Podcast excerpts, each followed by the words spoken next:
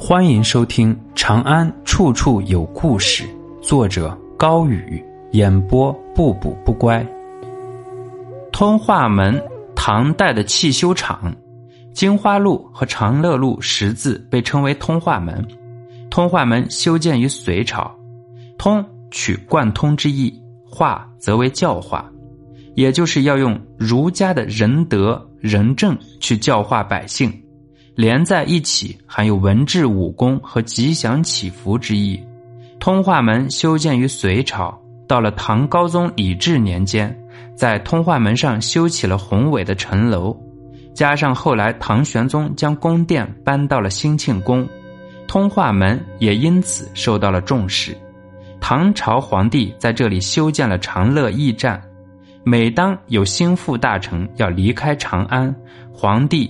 都来到这里给大臣送行，以感动这些下属来给朝廷效命。唐中宗李显曾在这里亲送朔方总管韩国公张仁旦，并写了首送别诗。唐德宗李阔年间，李希烈叛乱，唐德宗送龙武大将军哥舒耀进军讨伐。唐穆宗李恒也在这里送别和亲远嫁至回鹘的太和公主。藩镇割据的时候，唐宪宗让宰相裴度去前线指挥作战，并亲自解下自己的佩带赏赐给裴度，还登上通化门城楼送行。车队缓缓前行，裴度一拜再拜，挥泪离别。通化门如果放到现在，那么它和车辆。交通有着密切的联系。唐代在这里有很多大型的车辆修理厂。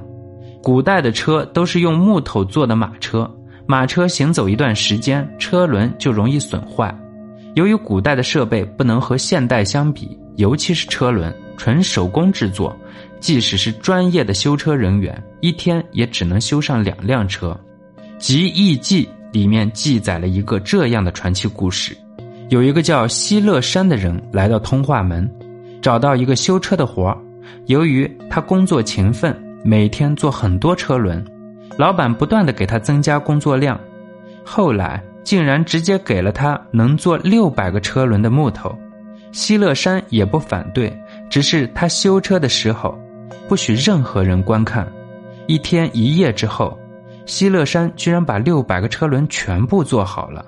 并且把自己得到的工资分给穷人，然后绝尘而去，谁也不知道他去了哪里。